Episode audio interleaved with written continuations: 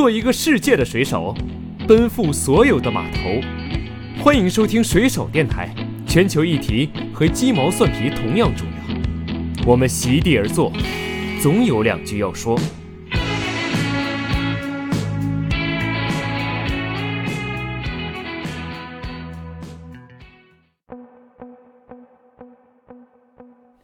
就是大家可能对一件事情的想法，有的人会这个犹豫，有的人会更加坚定。但是我觉得以现在这个状态，如果你真的坚定这件事情就是自己想做的，要去做，就只能这样了。疫情之后就是这样的。我觉得疫情给人最大的这种影响吧，就是无论是基于衣食住行哪一方面的，更多的是让人去思考一个更长远的未来，以一个并不紧张的心态去能面对说未来更多的变数。尤其是后疫情时代，我不会再去买一些所谓的贵价的，但是不不具备升值或者保值的这种产品，除非是我自己真的非常非常非常非常喜欢这个东西的设计。人不再有很挑剔的眼光去选择，而是说对等的。我们作为这个星球上的一部分，要去合理的、平等的去接受一些随机的资源的时候，嗯，在这个星球上所谓的这么一个主宰的身份，其实也有可能会变化。我觉得普通人真的只能 all in 大时代了。这个时代是好或者坏，你其实很难真的有那么大的影响。你最多可能就调整一下自己的心态。但对于小朋友来说，那如果真的这不是一个越来越好的时代，带把它带过来，我不知道，就是我我觉得，哎呀，会不会太残忍？我觉得疫情这一波东西会让很多人更加去思考自己抗风险的意识，但是同时，我觉得对于很多真正有梦想、有追求的人，他们会加快自己的步伐，因为你真的不知道之后这个世道会更糟还是更好。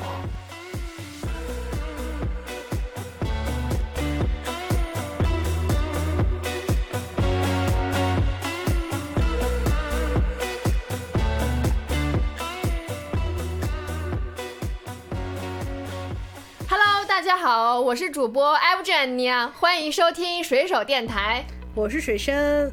哎，大家好，呃，我今天又来串门了，我是大家的 CTO Redmond，欢迎，太棒了，太开心了，最喜欢 CTO 做客了，对对对对对，这之前已经答应大家了嘛，闲着没事就常来坐一坐，嗯，没错没错没错，那我们今天也是一样，我们先上来跟大家。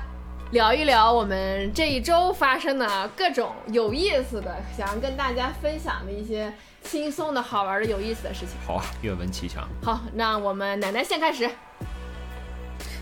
我，哎，我先问一个问题：上海现在解封了，你们现在能堂食了吗？我们现在当然不能堂食了。解封真的是个非常开心。那那我可平衡多了。我知道北京已经不能堂食许久了。我们昨天是端午节假期第一天，然后跟几个小伙伴去这个新开的北京的什么中国工艺美术博物馆，然后我们转了一圈，然后我们只能。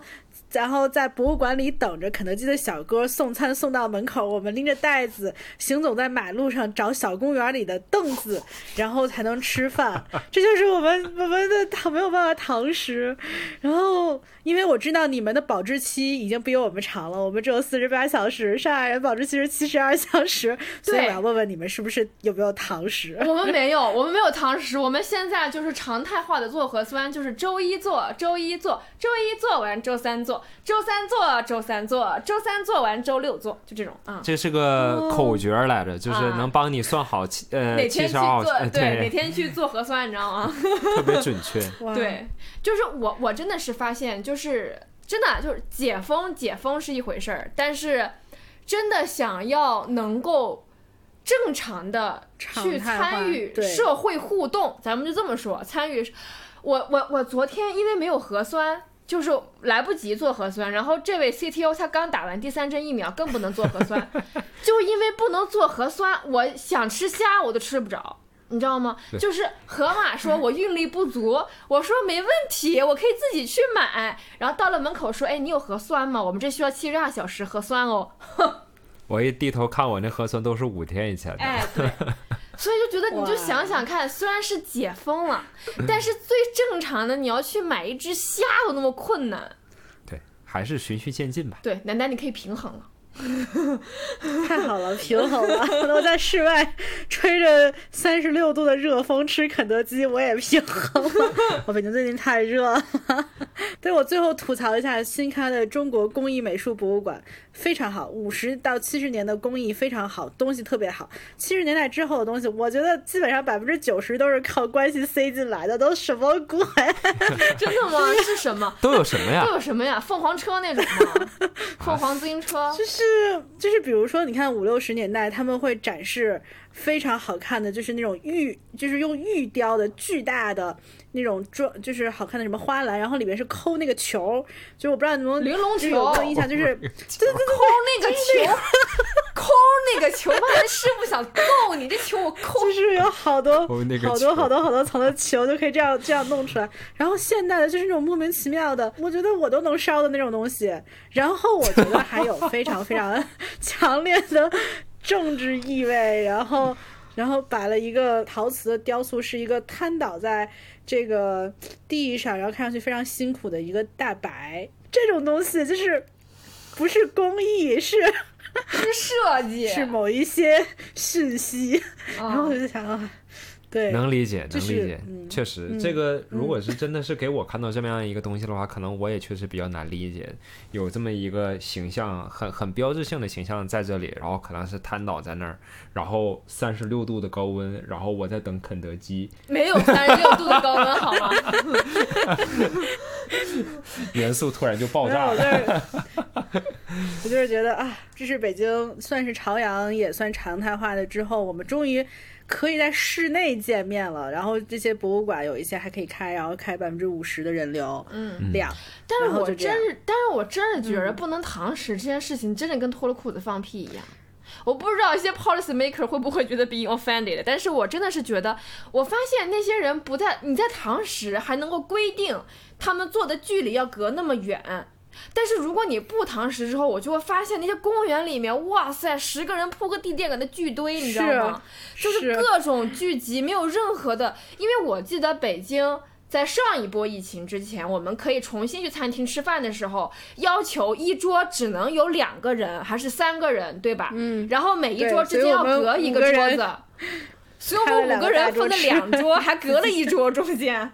好像是上次我们过生日的时候。对对对对对，所以其实我觉得，就堂食，我反而能够控制大家不在一块儿聚着，但是他不让堂食，我感觉这个作用就是不想承担责任。我是不是把真相说出来了？发现了很多了不得的东西，不要说了这。因为因为我真的是觉得不能堂食之后，大家聚堆更严重了。就外面五六个人在一块儿，然后摘着口罩一边走，大家这么吃着，然后我觉得其实这样更不好。所以我们今天想要聊的题目呢是后疫情时代，就是疫情发生了之后，我们整个经历了这一大场事故之后，对我们有产生哪些影响？真的，而且我觉得这次 CTO 能参与也特别好，就是更加的性别多样，然后我们可以听一听另外的男性的声音，从不同的性别视角，对对对，嗯，好，来，照惯例啊，年纪大的先开始，奶奶，奶奶，奶奶，就是奶奶，其实还是想奶奶长辈嘛，对吧？对，嗯，哎，我本身其实就是比你们年纪大吧，就是奶奶其实还想说。就是我觉得哦，你真的吗？你跟我差不，你跟我不是同一年的吗？你只比我大，你，我以为你只比我大天数。你让他说吧，你让他说吧。奶奶，奶奶，来，奶奶还是还是想说，我觉得不管怎么样，虽然我们后面可能会说很多的抱怨，但我们先寓意先扬，我们先表扬一下，或者先感恩一下，就是我们应该某种程度上其实都还是非常非常幸运的人，我们在。这个整个疫情三年，我们也还有工作，也没有降薪，大概率还是能维持正常的生活。我觉得已经很好了，尤其是相比那些，比如说什么上网课的学生啊，或者是比如家里有小朋友，然后在小朋友要上网课的这种家长啊，就是要多一份心力嘛。还有，尤其是很多偏底层的蓝领的这种工作者，我觉得他们肯定很容易因为这件事情。丢了一些工作，就像我们不堂食，我们可能只吃不到这个一些好吃的东西，但是不是就真的有人就没有了工作？我觉得这个都是，我觉得我们还算比较幸运的，很多人肯定没有这个运气了。我是觉得在整个疫情下，我觉得我没有感染就已经是很幸运的了。然后，包括我们这个社区的人算比较靠谱，所以也没有挨饿，也没有出现很奇葩的事情。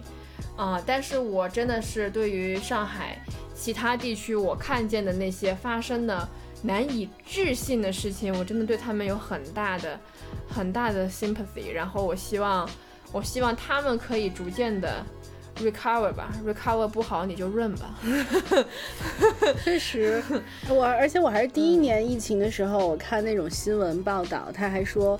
就他看，他是看全球的一些数据，像那种发展中国家，什么印度啊、呃墨西哥啊，就它会存在一个现象，是因为呃这个大家要 lock down，然后是那种亲密伴亲密伴侣关系里边，比如由于家庭里面的收入减少或者怎么样，就很容易造成丈夫酗酒，然后家庭暴力极度增加，然后很多女性又没有办法寻找帮助，我觉得这个都还挺挺惨的。酗酒怎么酗酒？哪来有酒？买不着啊！不，他们他们不好意思，我这国外的 lockdown 就可能还好，他只是会没有工作，他只要他只是要待在家里就这样失业，对，所以还算幸运吧，我觉得从某种程度上讲。但是，来奶奶你说说，对，太好了，我们我们我们虽然很幸运，但是我们还是可以有一些 就是变化吧。我觉得整个疫情对于。呃，所有人的从生活习惯，然后到他的思维方式，到他可能对未来的一些计划或者规划，我觉得都还是会有很大的影响的。然后对我来说，特别，我觉得现在马上就在做的一件事情，就是我今天上午去去看房子了，因为我的我现在是跟室友在合租嘛。然后我现在决定我要自己一个人租，这样我还可以享有一个大的冰箱。因为我记得那个，我记得那个，呃，北京正就是这一轮疫情之前，世奇还建议说，你要你要不要考虑，就是多囤点东西。我说，哎呀，可是我的冰箱要跟其他人 share。他说，嗯，再买一个。对，然后而且还有另外一点是，嗯，我。中间五月初吧，反正像我会发现，如果你要跟室友在一起，很容易因为你比如变黄码，或者是你变成了某种密接之后，你可能还要去上报你的同住人。那我觉得就还是就是对于其他一些无对对对无辜的人还是有有拖累的，就是这样。嗯嗯，这个我特别想要 echo 你，就是虽然我不是合租，但是。我工作场合，我有一位同事，他是合租，所以他在疫情阶段，他的室友，你就想想，同样这个房间另一个房间住的人直接阳了，哦，那他被拉走了吧？就非常可，他没有被拉走，他的室友被拉走了，他的房子被贴了封条，从门口被人封了，他居然没有被通知，根本出不去门。然后他每天，你想想，他这样的话，他室友被拖走，就只有他一个人在房间里面，他真的很恐慌，他真的很恐慌，就是除了厨房不敢用酒精以外，他每次出自己房门都是蹑手蹑脚的，然后前面拿着酒精在喷，然后全副武装这样出去上个厕所，就先喷一遍，然后再用。然后我真的，然后那位同事他的工作量还也是非常大的，至少比我是要大的。就工作上的压力，在居家办公时间，他也是有增无减，然后还要 handle 这样一个生活的突发突发情况，所以我当时真的是有点担心他，然后也很不能说同情，就觉得就觉得，我觉得有有自己独自的居住空间真的是很重要。就这个居住空间，它不需要有多大，像我自己之前在北京也是开始也是合租，后来我决定搬出来住的时候。因为其实我觉得一个人住三十几平米足够了，是的，嗯对，所以我就觉得真的就我情愿多花一点钱买心安，就无论是好是赖嘛，我就自己一个人，我不用拖累别人，别人也不用拖累我。确实，我就现在有抱着这样的心情去。但是我我另外一点我也觉得很搞笑，就是，呃，因为北京现在的就是呃疫情管理其实还是在分区做一些风控，所以呢，有两个看上的房子，一个然后呃中介告诉我啊，这个主人前两天刚刚在丰台被关到家里，你看不了。然后另外一个说啊，那个主人已经在昌平被封了两个月了，应该还是出不来。这两个房子等之后再说吧。但是我真的是非常非常我奶奶开心，就是哦一个人哦，我跟你讲，就是哦独居这件事情太爽了，好吗？真的，对于一个内向的人来说，我们都是 I N 嘛，对吧？我们的十六型人格里面前面都是你。这句话当着 CTO 说合适吗？跟你的合居人说独居太爽了。哦，他非常清楚，我是一个非常喜欢独自待着的人，真的。我我这要不是跟他结婚了，我真愿意一个人住着。哎，他已经知道了，他非常清楚这一。非非常能理解，非常能哎理解。是，对，嗯，我觉得这可能是我们这一代人的，就是在疫情下面这个东西，它其实好像一个显微镜似的，就它会把我们这一代人的这个性格暴露的挺明显。嗯，就大家好像相对来说都比较喜欢更加独立的空间，不太愿意给其他人去添麻烦，或者是说他想他对他需要一个独立空间去让自己保持很清静这么一个状态。对，尤其是上一代人看就觉得啊，你怎么这么就是可怜啊？一个这么大个女孩子还一个人住，多危险啊！怎么？但这个是爽爆了好吗？你不懂啊，真的就是这种感觉，所以疫情其实好像是把这个事情更加更加的放大了。放大了大家就有些人可能直接还能忍一忍，啊、对的。对的哦，我要去，到时候我要去去，到时候我去北京出差，我要给我要给奶奶带 housewarming 的礼物。哦，太好了。哎，其实包括包括包括刚才诗欣说的这个，我我在这儿虽然补一句，不知道会不会唐突，就是你刚才说的，像一些国家里面，就是有些嗯，夫妻因为疫情的原因会长期的在一块儿，导致了冲突的加剧。嗯，这个真的是好像挺有挺有共鸣的。虽然说我觉得我们国家可能相对来说文明程度也挺也蛮高的，嗯。但是在上海封的这一段时间里面，嗯。就是有两个事情真的是比较高频次，嗯，一个是夫妻争吵，另外一个就是夫妻两个揍孩子，真的是哦这个频率真的是好高呀邻，居能听到，真的？是好高呀！就是真的可能不仅是我们这一代人需要。就是一个相对来说比较独立的环境，就是包括可能比我比我们年长一点点，真的是大家在一起，如果没就是你 twenty four seven 都待在一块对儿。没有一个是所以我我我是觉得，我是觉得我能跟 CTO 结婚，也是因为这两个月 twenty four seven 在一块儿，总共加起来吵的架就是两次。所以我觉得，而且两次都很好的解决了。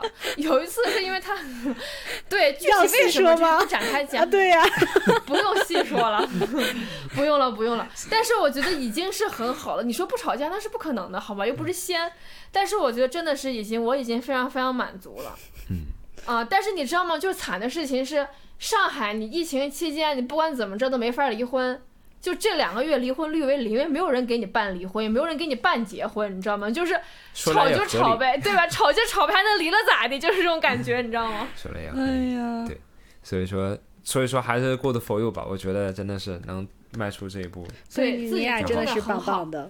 嗯 I'm so proud of you 嗯。嗯，我也 so proud of you, you 好。然后住的话，对我觉得最后一点就是这次深感，因为居家办公一段时间，我觉得还是要好好的把家里收拾一下，因为我我基本上还 OK，然后我们还有同事。这个每次开会的时候都说脖子疼，就是因为家里其实并没有一个像样的电脑桌，他就是可能会倚在他的懒人沙发上，这个这个办公，然后我觉得哦，就就肯定会很辛苦。然后你还会考虑说，嗯那我家可能除了睡觉、吃饭以外，还要其他的功能。第一是要办公，第二是我说不定还要健身，然后所以我要有一些器械，然后还要考虑说我所在的小区做核酸是不是方便。然后我呢，作为一个嗯西城天选打工人，然后我发现，如果你的小区跟你的单位在一个一个一个区，可能你还是可以经常去上班的。这些都变成了，嗯可能之前肯定都不会考虑，但现在都变成了疫情之后要考虑的事情。那你除了在住这方面，你其他的方面对你生活层面上，你觉得后疫情时代会给你带来什么新的变化吗？我觉得生活上的话，另外一点就是我觉得对自己要有的厨艺要有要求了，因为我的 厨艺让我做了三天饭之后就不想吃自己做的东西了，就那几个味道。咖喱，他还行呢，他还坚持到豆瓣酱炒一炒，对对对对对，然后就是某一种菜炒某一种肉，放点蒜，然后加豆瓣酱，就是差不多这个样子，或者加酱油。哦。对，啊，就嗯，是吃这个方面，我觉得好像从朋友圈来看的话，就是大家厨艺都显著提高。疫情这个期间，大家唯一能分享的信息，好像也只是就是厨艺一是物资，二是吃。对对对对，你就感觉就是一个是熟的一个觉就是感觉就是 快解封那段时间，大家都跟厨艺班汇报演出一样，你知道吗？就是最后那几天了，坚持一下，然后搞几个大菜，你知道吗？嗯其实我们之前那期节节目也讲了，在疫情期间，呃，我们跟食物之间发生关系的一些改变。嗯，但是我觉得你们就很幸运，因为我觉得你俩的厨艺都非常好，尤其我知道 CTO 的厨艺特别好，就你们可以什么吃个日式的，然后泰泰呃泰式的、台湾风格的，就是感觉你们各种都可以 hold 得住。你知道这说明什么吗？就是家里面就是各个风味的这种调味料，你要备齐，你知道吗？明白，不能只备个豆瓣酱。啊，对你得有什么，你得就是我不是鼓励买那种现成的哈，那种嗯酱料其实是很不健康的，但你可以备配一些。就是原料级别的酱料，嗯，比如说，如果你想要做泰式咖喱方面的东西，你可以多备一些姜黄粉啊，这样你做的、嗯还有呃罐头的那个椰浆，嗯，就是那个你不打开也不会坏，就是就是罐头的烟浆加姜黄粉配上咖喱块儿是绝配。还有比如说像八角、茴香啊这些，因为我觉得是如果做饭太依赖现成的那种有很多添加剂的酱料的话，其实也是挺不健康的。吃多了，其实你也就觉得没什么意思了。这也算一个小 tips 吧。这真的是在疫情期间，如果你备一些像什么八角啊，或者是一些调味品呢，其实呃还是挺好处理那些给过来的物资的，因为他们大部分给过来就是很大块很大块的肉嘛。那么大块的肉脸都大，你知道吗？来自大厨的啊建议。对，嗯。都有一些调味料，其实能能做出来挺多。然后我真的是觉得，我本来就是一个特别不喜欢囤东西，我是囤物癖的完全的反面。我特别讨厌囤东西，我很讨厌家里面东西很多。就我买了这么多菜，我就是要这个星期做完，或者这两天做完。哦，但是我真的是疫情之后，我更不喜欢囤东西了。可能很多人的影响是疫情之后会更想囤东西，因为那样代表着某种安全感。但是对于我来说，就是我更不想囤食物了。就冷冻的食物还好一点，但是如果是蔬菜或者说这种比较新鲜的食材的话，我真的是你敲死我都不想囤，因为那个菜叶子，你无论是放冰箱还是放在外面，是。它都很快就会烂，然后一烂就会很难处理，就真的像 you like take care of a shit，你知道吗？就是非常非常恶心。Sheet，shit shit，好像在处理席子一样，sheet 好像在处理表格。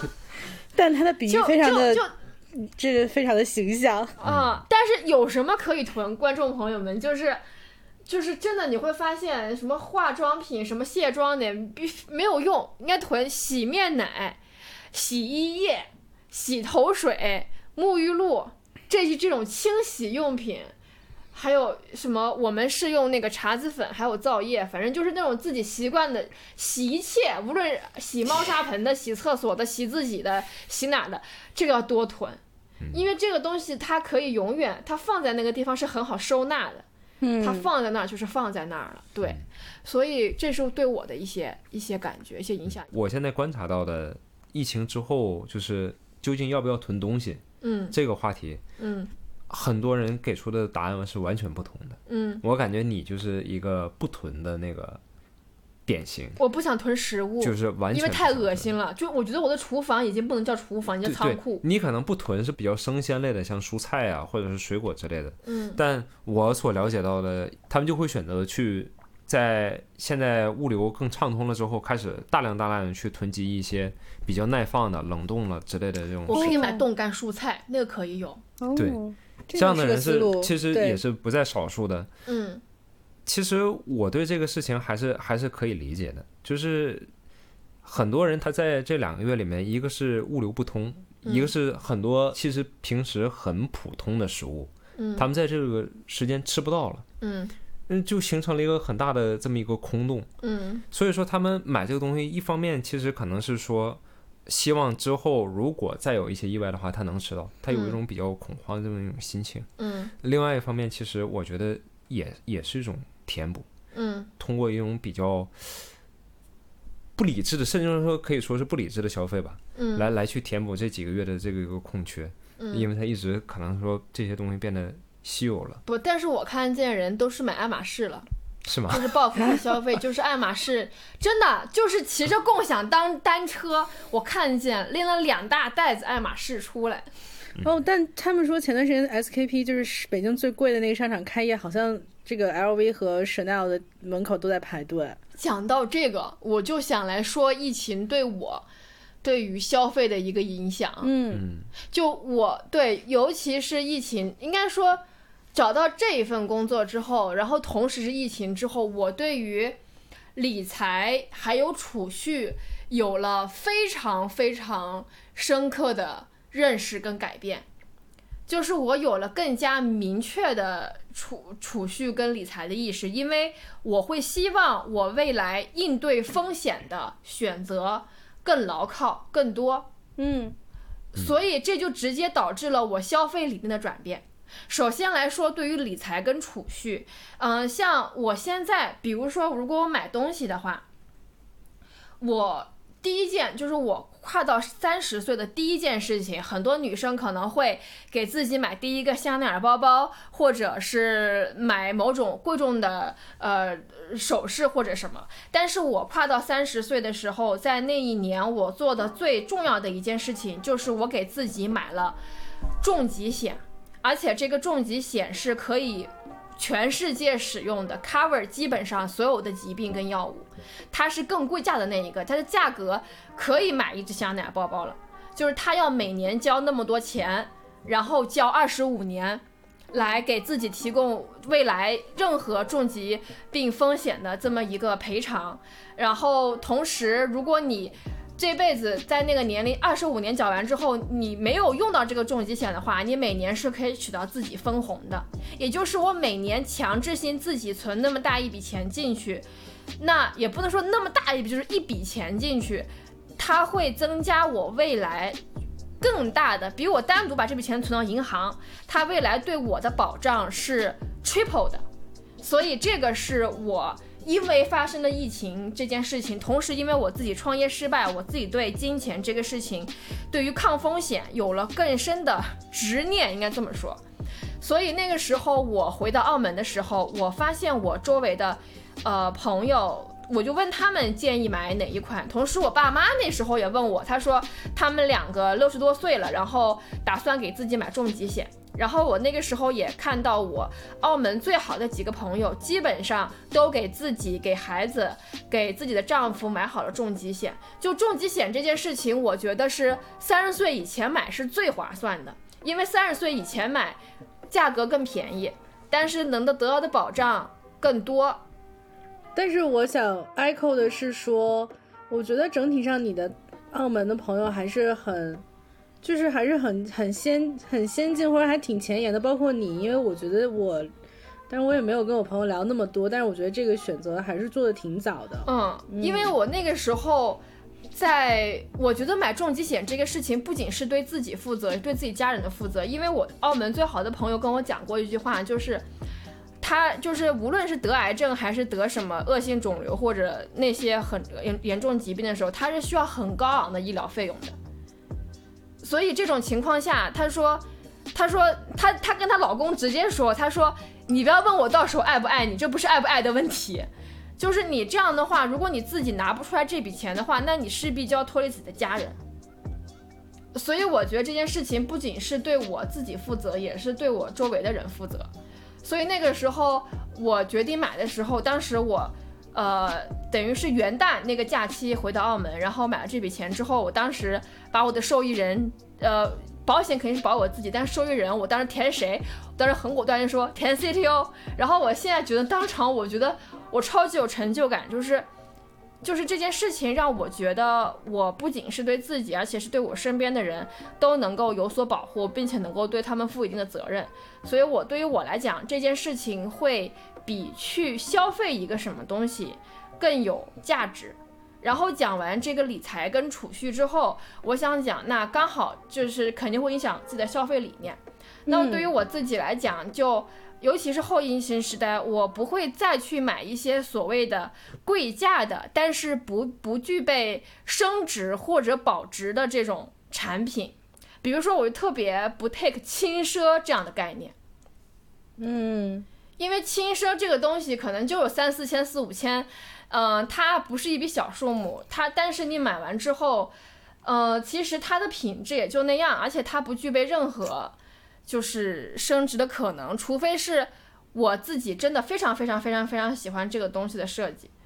所以像我给 CTO 买礼物，我也不会说就买一个，我我情愿多加一点钱，然后让这个东西它是它是可以保值的，或者未来它是可以升值的。就举个例子来讲。同样的价钱，卡地亚的手表和如果我要买一只手表，那我肯定会情愿多加一点钱。如果我有这个能力去想这个事情，那我肯定会想要买劳力士的。啊，因为我多加这一级。嗯，不，劳力士肯定比卡地亚好。劳力士是专业做表的品牌，卡地亚不过是个珠宝品牌而已。但是卡地亚的手表，只要你买了之后立马就减价。但是如果是劳力士的手表，你买了之后。它是会一直升值的。你说我们会因为这句话以后错失卡地亚的赞助吗？哦，I don't，但是卡地亚，我我我不 care，我不喜欢这个品牌。I don't really care。啊，我不喜欢这个品牌。Anyway，然后就是就是我我越来越觉得消费这件事情，就是我认为我我希望获得别人的尊重，但是我我会想到。我在获得别人尊重的时候，不是在于这个人消费了什么，而是在于这个人创造了什么。嗯，所以这个在我的消费上有很大很大的转变，包括，嗯，怎么讲呢？就是这个对于我来讲是是能够节省很大的一笔一笔开支。对，这个就是我觉得是疫情之后对我去思考自己抗风险能力的一些。一些一些一些一些选择吧，嗯，有一个问题，就是比如说买保险这件事情是算理财还是算储蓄啊？算理财，算理财。嗯，那个其实其实是我我我妈也提醒了一下我，我妈就是说我们我爸我我我我爸跟跟我都买重疾险，要要不要帮你也买一份？然后当时我是我还没有找到这份工作，但是我真的很想自己买，然后我一直很想买 AIA 的那个保险。然后，但是那个保险就很贵价。然后我当时爸妈其实是不支持我买，我买那个贵价，他觉得我买国内一份普通的就可以。然后甚至当时还有发生过一些非常不愉快的争吵，但是我还是很坚持自己的理念。Until 我自己可以 afford 这个保险了之后，我就觉得，嗯，大家还是要根据自己的。状况来做这个选择，比如说我硬要去买那个更贵的，不是因为我想要跟父母去彰显啊，我现在能赚钱了或者怎么样，而是因为考虑到我未来不一定会一直待在中国，嗯，所以那如果我一直买一个中国的保险的话，我到时候如果整个人去到国外的话，等于这份保保险，那我要继续交吗？那交有什么用呢？它也不能够帮帮助我。抵御任何风险，只是可能最后可以拿到分红而已，所以我就基于自己的实际情况做了一个这样的选择。但是我真的是非常鼓励，尤其是年轻的女孩子去早趁早的去思考重疾险这件事情，还有保险这件事情，因为它真的是无论是便宜的还是贵的，结合自己情况先买一份，因为越年轻越买，越越越年轻去买的话越便宜。对我刚才问这个问题也是，就是说实话，我们的 e v g e n i a 比我是一个更加理智的人，就是我我我我我没有做那么多跟理财多的思考，但储蓄这件事情还是无形中是是一样的，就我也觉得是还是多多存点钱，然后有一些不必要的东西或不必要的花费就尽量减少，还是要为未来这种非常不确定的环境提供更多的这种安全感。但我是个人，就是你们两个人，嗯你们会基于家庭或者什么之类做更多的什么储蓄或者理财的一些计划吗？除了重疾险以外，你的这个受益人写成了 CTO，就我我死了的话会他受益，没死的话还是我自己啊。好的，但是但是我们我们真的是他看了我买之后，他感觉真是不错，所以他感、感觉就是如果我们这话让你说的好怪，什么叫你写完了之后，我感觉真是不错。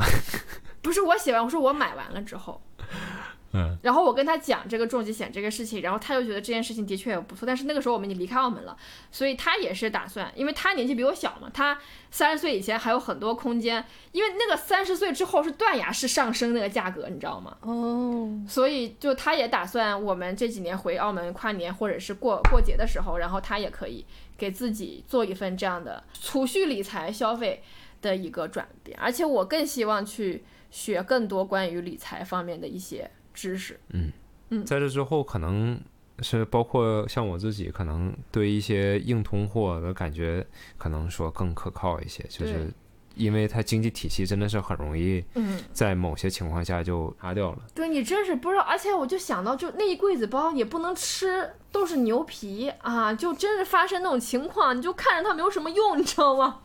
嗯是，但哎所以说，不知道，所以说，对它可能就跟真的是跟囤货是一样的，嗯，囤物资或者囤吃的，看囤什么，对就，啊就是我觉得疫情给人最大的这种影响吧，就是无论是基于衣食住行哪一方面，更多的嗯是让人去思考一个更长远的未来，嗯呃，去给自己做更多、更充分的准备，让大家以一个并不紧张的心态去能面对说未来更多的变数。对，对，这可嗯能是给我们更多的启示。嗯嗯，这就是对我的一些影响。嗯其实对我来讲，因为我是个吃货嘛，所以嗯说疫情期间其实对我影响最大的，其实还是跟吃有关系。嗯我是个嘴特别馋的人，嗯所以说疫情期间，一方面是我会很在乎我物资究竟拿到什么东西，然后我可以拿它去做什么。嗯所以说，就是哪怕是施舍给我的物资，有的时候我有我有时多多少少也会挺挑剔。嗯但是最后还是对吧？就是因为他肯定是水平参差不齐的，嗯所以我慢慢的也从一个很挑剔的这么一个状态，慢慢变成了就是说，那就当成对我自己厨艺的这么一个挑战吧。就是给什么你就要吃什么。对，就是要把所有的不同的东西都变成说，尽可能的让它变得可口起来。你能想象你要处理五六七八根西葫芦吗？真的是，这对于就真的是一给就给。对，所以说可能以往的时候，我们更多的是一个怎么讲，就是我们面对一些可以轻松获得资源的时候，我们真的是一个很挑剔的这么一个状态，就我会去挑什么东西好，我不觉得挑剔，或者是我觉得对自己负责，对自己花的钱负责。只是现在我没法儿。不，只是说不是说不仅仅是品质，嗯你可能会说以前我有钱，我能买得到，那我愿意吃什么吃什么。哦，你说是要珍惜食物，不浪费食物这个观点。那现在是说可能会给你很多你根本接触不到的食物，你平时不会吃，嗯有可能只是因为它你不喜欢这个，嗯我也可以有钱买自己更喜欢的，嗯，哎，真的是这样。那那我就不买了以前，但是我们两个没这毛病哈。啊！对对对，我只是说有一种对，我们两个没有这个毛病，有一种情况是这样嗯的。那真的就是像前一阵子，我我们收到了很多很奇，就是也也不是说奇怪吧，就是平时真的很难接触到的菜。那这这其实对于人来说，其实是一个契机，就是人不再有很挑剔的眼光去选择，而是说对等的，我们作为这个星球上的一部分，嗯要去合理的、平等的去接受一些随机的资源的时候，嗯其实这是会改变我们一个心态的，就是大家会发现，哦，其实如果真的有一些特殊的情况，嗯我们在这个星球上所谓的这么一个主宰的身份，其实也有可能会变化。嗯我们有可能就随时随地不再是这个主宰了，就是人家给我什么，我们才能吃什么。嗯，管你是王权富贵，不管你是住在几千万大平层，还是住在呃特别远的一些地方，还是挤在小出租屋，还是什么，你就得啊，给你发七根，就是。给你发七根西葫芦，五根茄子，一筐的土豆，哎，你就得那么吃，真 你吃不吃的只有这一些，就是要这样吃的，嗯。就是这样吃的。所以就就就绝对的平等了，就你就会发现，无论是你平常背爱马仕出门，还是你背布袋子出门，你就只有这些。所以所以说，其实这是一个还挺会让人去平等的去思考一下。嗯自己和自然资源这个关系的这么一个挺好的机会。嗯，而且我我真的是觉得，我我不知道，我我觉得疫情对人类的这个 lockdown，在我看来，跟给动物划保护区就没有区别，真的。就你想哈，就专业名词上面来说，就是濒濒危动物面临什么？生境割裂，这是划保护，就是 lock lockdown 不也是吗？生境割裂。生境割裂就是说，动物的呃动物 A 族群跟 B 族群因为一条高速公路没有办法进行交配，那你现在人不也这样吗？我问你，一个住浦西，一个住浦东，你现在怎么交配？是吧？然后另一方面，食物的匮乏，那哪个濒危动物不面临这样的问题？第三个，活动范围的受限，exactly the same，对吗？然后还有方方面面，你就你去想那些人类好像是觉得我为你们动物画了一个保护区啊，你们就那活得好好的，应该对我们人类感恩戴德了，是吧？我们跟你们平衡发展、友好共存了，really？所以我就觉得我会以一个同是生物的这个眼光来看这个问题。你当年不是能给别人画保护区吗？人也能给你画保护区，哎，你也动弹不了。所以我就觉得这个是个很平等的。就一发生疫情，我就觉得 OK，人类不要有这么大的 ego，就是要平等一点。嗯，那些。动物可能制裁不了你，但是那些你肉眼看不见的东西，拿你可有的是办法，所以就会让我觉得更加不以人类为中心来看待问题。当然，这个可能也跟我的职业相关，但的确，我觉得应该有更多的人，可能发生了这次疫情之后，他都会有这样的一个转变。明白，但说实话，你知道，就刚才分享那些东西，都是比如说我我确定我可以有一些转变，我可能可以怎么怎么怎么做。但你知道，我疫情结束之后，或者它在现在算是相对常态化之后，我其实很多东西我还是有各种各样的疑问，而且我完全没有办法解答。就是我一方面我觉得、OK，我们要为未来的这个风险去做准备；，另外一方面，我觉得。妈的，谁知道明天会发生什么？我为什么不现在好好生活？就是就就这个东西就就当然可能涉及到每天的这个吃穿住行，但更更多的是，就是我、我我们就是在北京的一些朋友也会在想说，那比如说你后面的婚姻，你的你会不会生小朋友？我觉得这个都是一个更加艰难的决定了，就是因为你你不知道未来会怎么样，这个世界如果变得那么不好。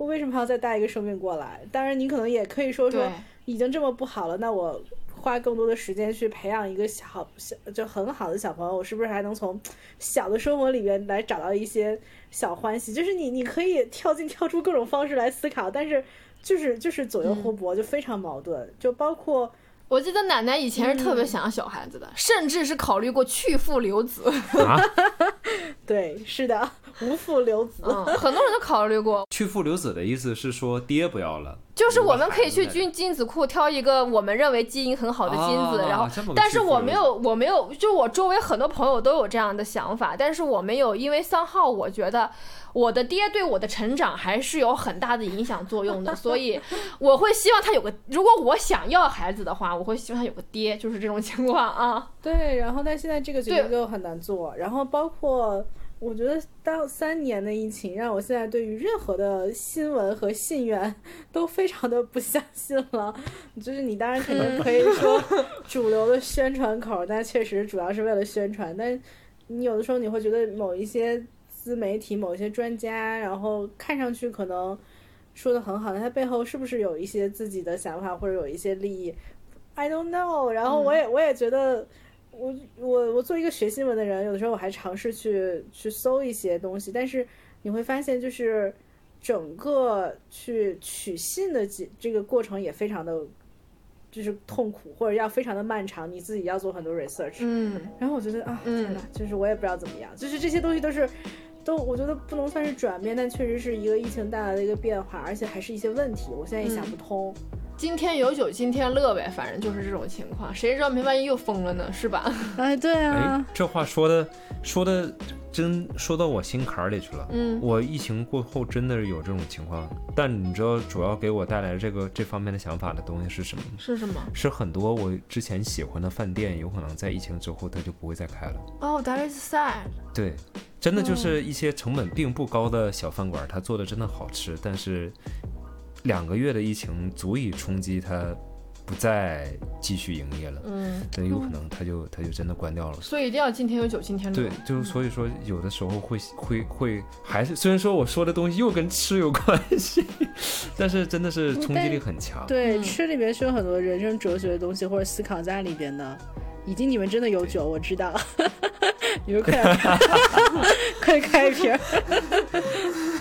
还没有冰呢，我们的朋友，因为我因为我跟帮我们做戒指的那个设计师，他是当时在意大利的那个师承布切拉提。哎，讲到我不喜欢卡地亚，可是我很喜欢布切拉提，所以布切拉提可以来赞助我们，都是 LVMH 集团的。哦，开玩笑哈。然后就，哎，奶奶，我记得你你之前是特别想要小朋友那一挂，就跟我完全相反的。我记得之前我在聊这话题的时候，你就觉得。你觉得你很有自信，可以教好一个小朋友，你也特别希望自己有一个小朋友，但为什么对？但为什么现在你又不那么想要了呢？就是就是发生了什么让你有这样的一个一个转变？因为我觉得我再好，我也只是一个人啊。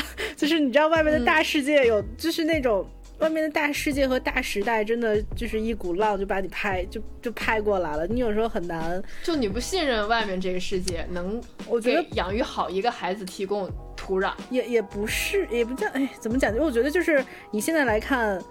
我觉得普通人真的只能 all in 大时代了。这个时代是好或者是坏，你其实很难真的有那么大的影响。你最多可能就调整一下自己的心态。你你觉得不管是时代好或者不好，你还是还是能做点有意义的事情，那可能你自己是可以满足的。但对于小朋友来说，那如果真的这不是一个越来越好的时代，带把他带过来，这就是本身生小朋友是件很自私的事情，你确实没有征求人家的意见，嗯你再把他带过来，这个时代越来对对对越不好，我不知道，就是嗯我我觉得，哎呀，会不会太残忍？而且真的，一代人有一代人把他在这世上受苦呢？嗯，对，一代人有一代人我的理解嗯对，因为我一直是那种，我一直我对小孩子没有特别喜欢，也没有特别讨厌，但我真的是很烦听到小孩子叫。就我是对那种叫的孩子或者熊孩子毫不客气那种，我说你再叫，我就要把你放进微波炉，你信不信？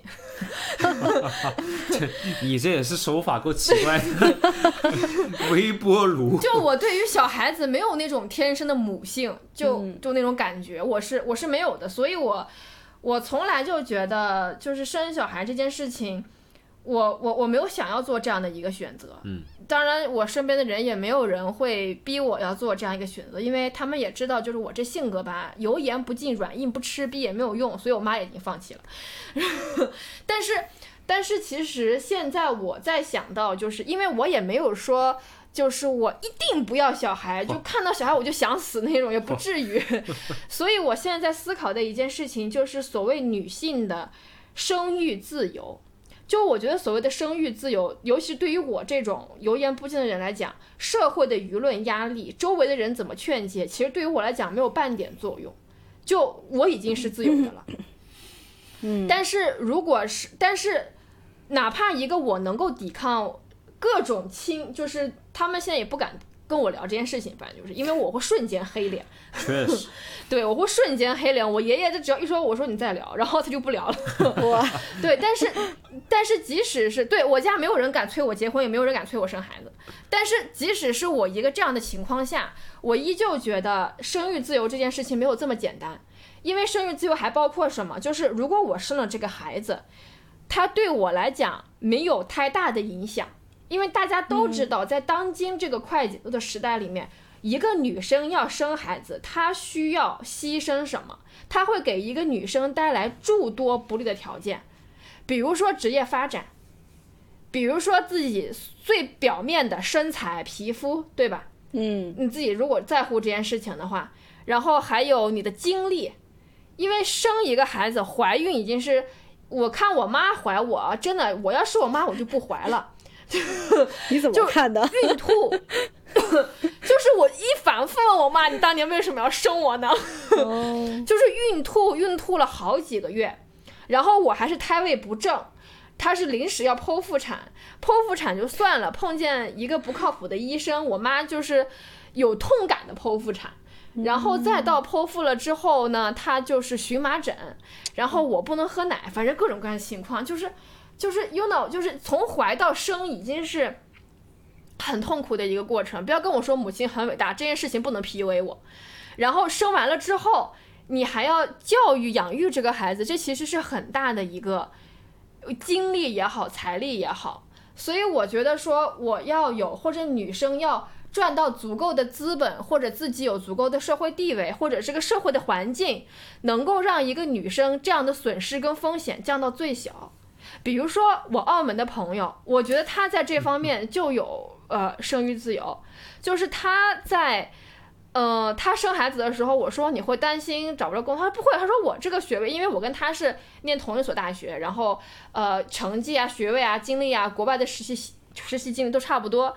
所以他说，我想要出找工作，我生完孩子随时可以找到，就他不会像中国的社会一样对职场觉得，如果你断层了多少多少年，你全职妈妈再入职场会有一个大的坎或大的坎或者一个大的降级。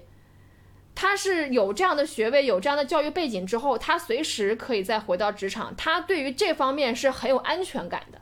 但我觉得，尤其是疫情过后，我觉得更多女性没有这样的安全感了。就这方面的情况就更麻烦，尤其是我不能想象，在上海 lock down 这两个月，如果有孕妇要生产，生产完要坐月子，在这种隔离的情况下，她要怎么去完成这件事情？嗯，我我觉得就现在，对，就是我觉得这个是一件啊，是吧？这个是一件很让人容易恐慌跟引起焦虑的事情。然后另一方面就是像你刚刚讲的，我非常非常赞同，就是外面这个大环境，我生出来这个孩子。所谓的生育自由，是我有没有足够的精力跟财力，无论他发生什么，我都有资本来给他兜底。嗯，就不管他是，因为我觉得我不认为孩子要感恩我，因为真的来到世界上，我认为就是来修修行和受苦的。所以，我能不能有足够的财力跟精力，无论让他无论有多么捞偏门的烧钱的天赋和爱好。我都能对这件事情负责。我听到这儿，我觉得你真的是一个很好的妈妈。就如果你真的成为妈妈，你真的非常负责任。呃，反正我是觉得我最听不得的那种妈妈，我想干什么啊？家里没有钱，去你丫的！那你为什么要生他呢？对我就我就是这种感觉，就是你生了，你要你要培育一个人是很花费金钱的，而且尤其是。我自己看了各国的教育，不同的教育的优势之后，我真的是发现好的教育就是需要更大的金钱，而且我发现了经历过好的教育之后，人的眼界还有素质各方面跟接受普通教育的区别是什么。我当然不会歧视别人，但是我会希望我有能力让我的，就是我有自由能够给到他更好的教育，更好的去开拓视野的资源。因为我妈就敢对我说这句话，我妈说。只要你能考得上的学校，只要你能够得上的地方，妈都能有钱让你去，你尽管去弄。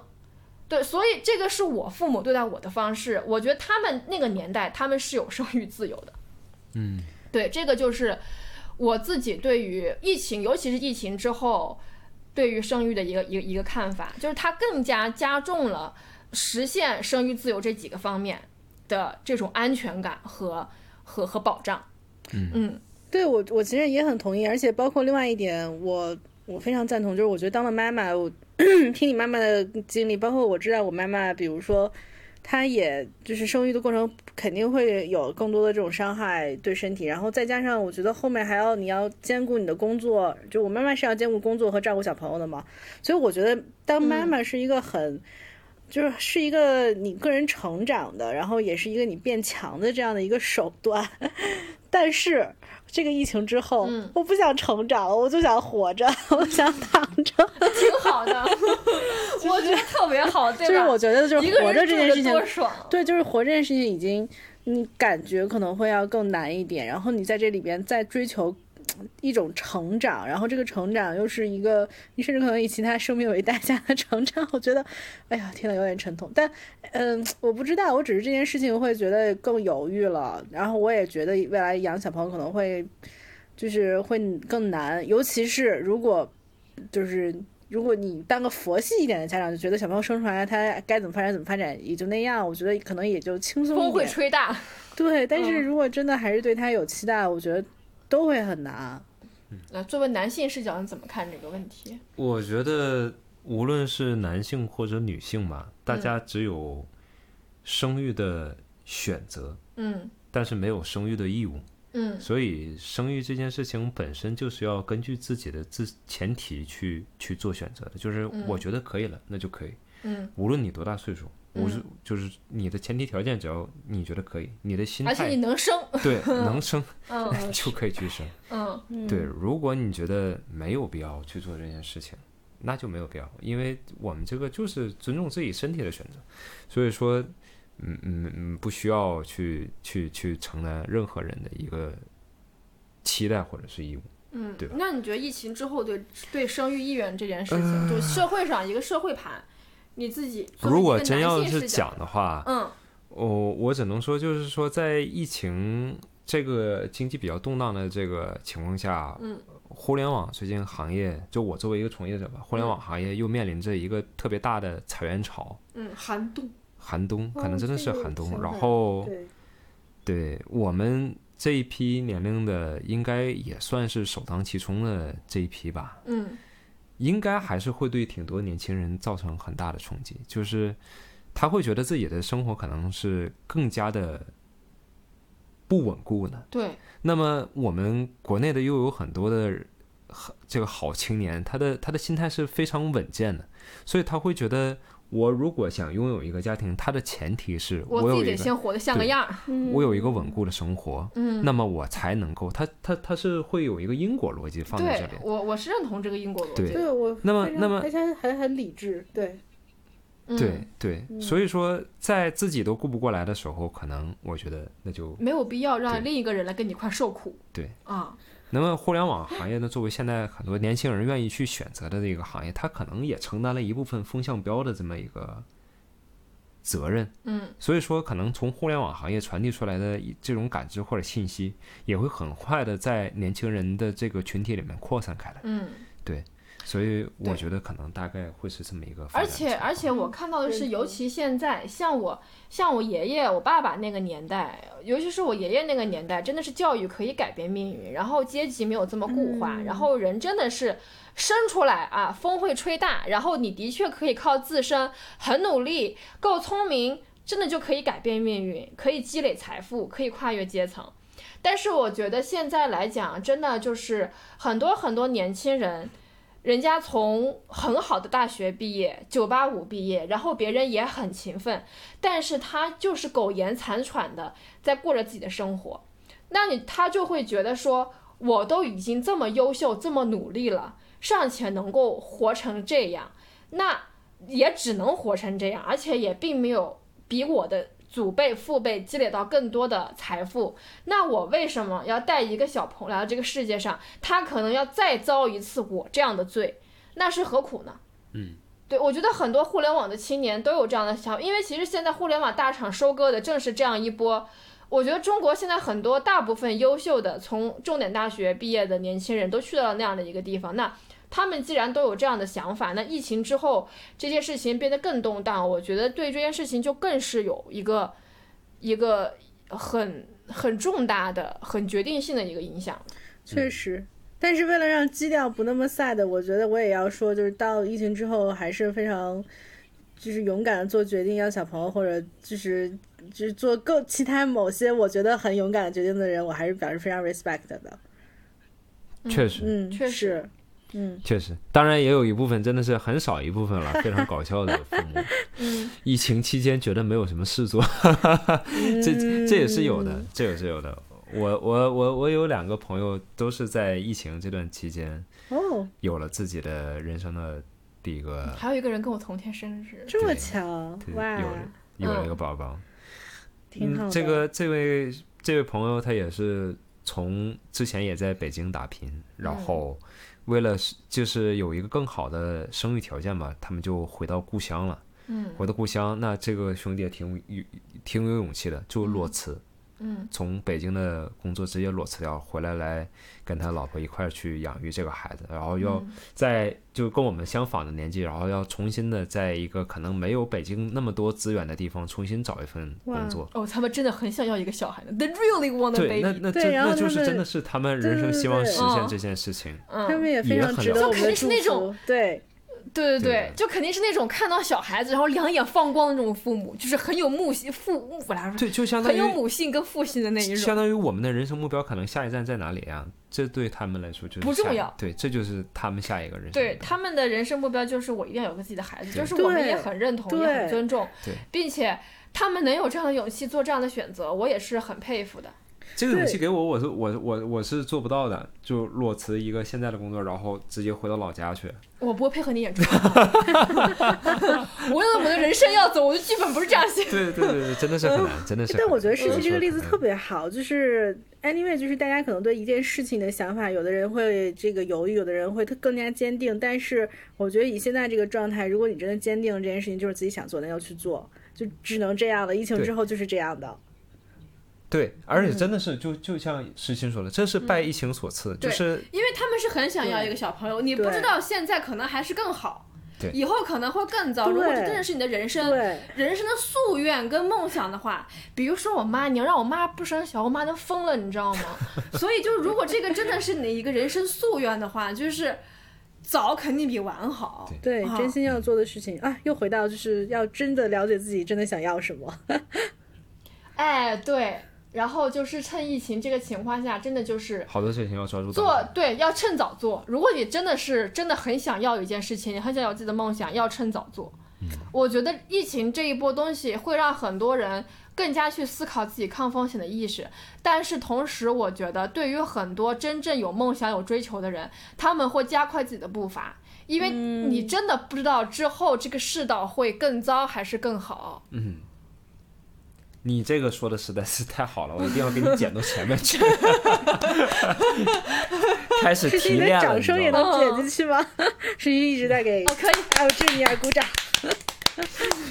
好的，好的，谢谢，谢谢。嗯嗯，因为我真的看到我一个朋友，他自己创的一个原来没咖啡说完啊。咖啡品牌叫做，在上海的朋友可以去喝，叫做 The Birdie Cup Coffee。嗯 Birdie Cup Coffee 就是在人民广场有一家店，他们家的咖啡非常有意思。然后这个也是他自己的一个夙愿，他真的就在疫情的期间开的这家店，哦然后也熬过了这两个月的风控期，所以我真的是很支持他。所以奶奶，你来上，我可以请你喝他们家的咖啡。让奶奶去上海之后给你也花点钱吧，我觉得，我觉得你都在款待我。住我家免费的普陀区套房 suite，对挺，好的，来吧挺好，，嗯。来吧，希对，就是来上海看我这件事情也要趁早，你知道吧？因为你也不知道以后会更糟，可能就看不上了，你知道吧？我知道了，没问题，计划起来。嗯嗯，嗯哼，太好了。